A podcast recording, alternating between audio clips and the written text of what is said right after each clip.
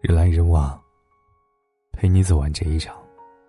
这里是博尔大叔，我是沐风。今天给您分享的文章是徐静蕾深夜表白：“我脾气不好，你哄哄就好。”谈恋爱最高级的境界是什么？我有病，而你有药。十一月四号，徐静蕾在微博上深情表白。九年了，我时常有病，你永远有药。这句话道出了爱情和婚姻的本质。社会就是个医院，我们拿着各自的病历，去寻找合适的医生。雷佳音参加一档节目时被问到：“你是怎么被你太太征服的？”他说：“他们两个是大学同学，有次排练一出话剧。”半天演不好，他正烦躁着，对方递过来一罐饮料，喝点儿，别上火。一下子就把他惹毛了，把饮料往地上一摔，破口大骂：“你会演吗？滚蛋！”出乎意料的是，女生并没有生气，她把饮料捡起来放在桌子上，平静的说：“好好说话行吗？有什么事不能解决？慢慢来。”那瞬间，雷佳音感觉突然就被征服了。如果他们俩是座火山，可能就会大打出手。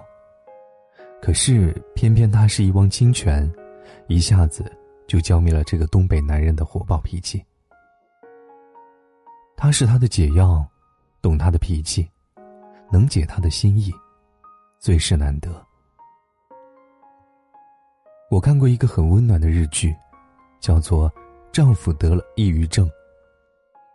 片如其名，婚后第五年，上班族的老公突然得了抑郁症，浑身酸痛，情绪消极，觉得自己像垃圾一样，特别讨厌自己。妻子知道之后，不仅没有骂他废物，还强迫他休养。你如果不辞职，我们就离婚。有一幕，丈夫睡不着，痛苦的说。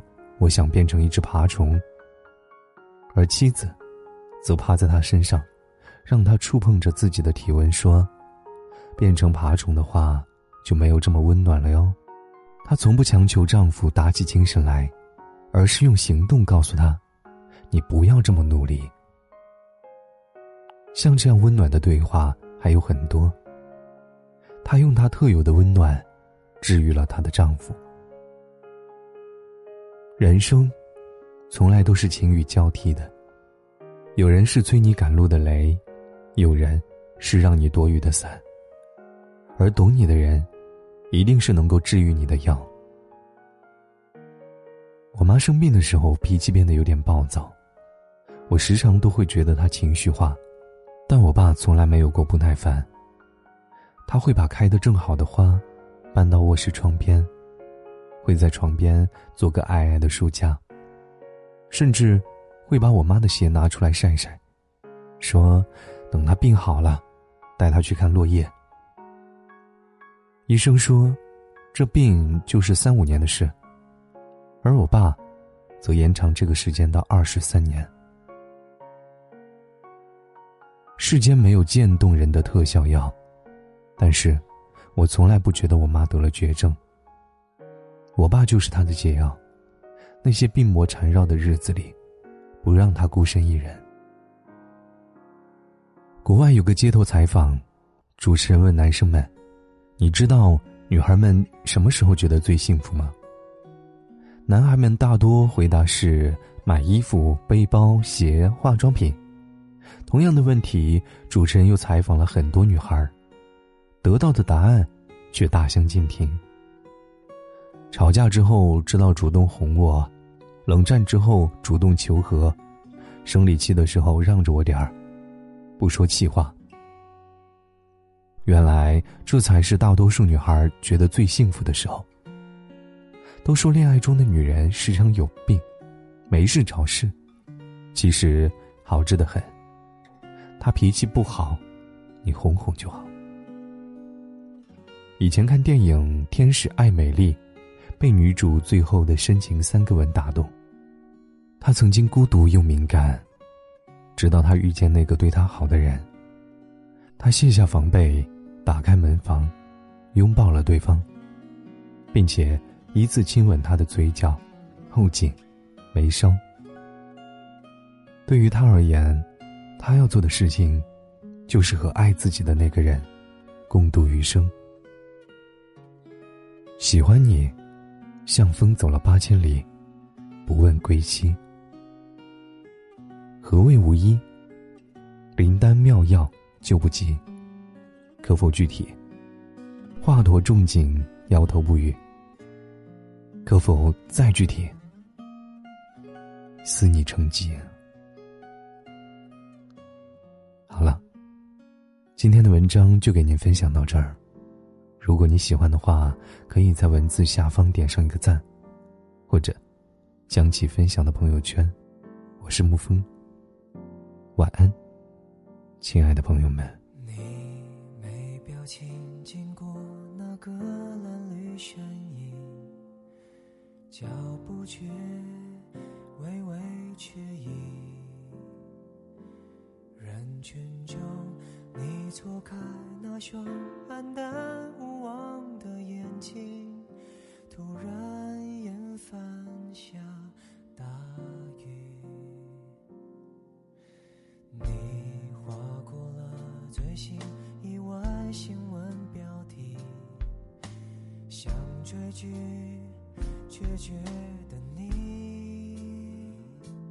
每当你为自己过得。不算太坏，而庆幸，却总传来个回应。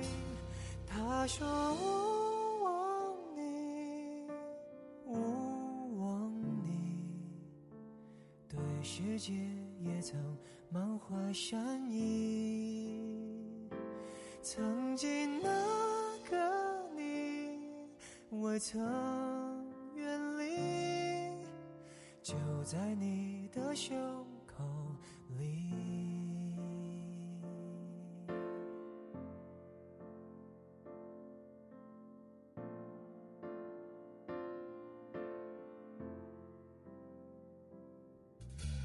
你武装好练就百毒不侵的你，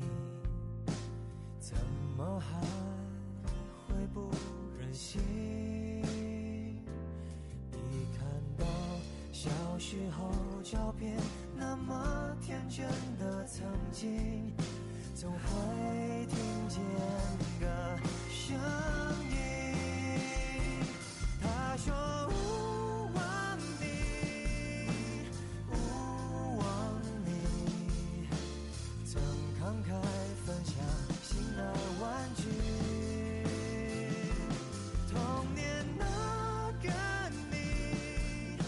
提醒你。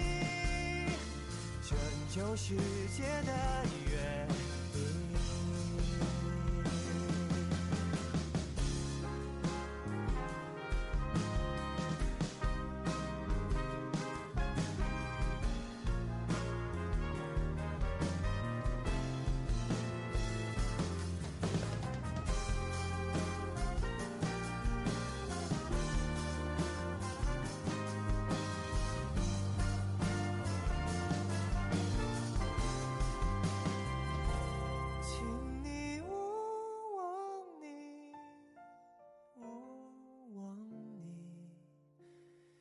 求爱也曾毫不犹豫，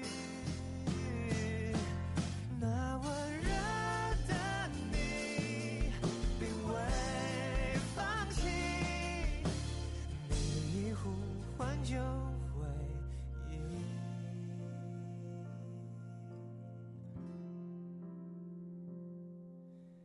愿你此。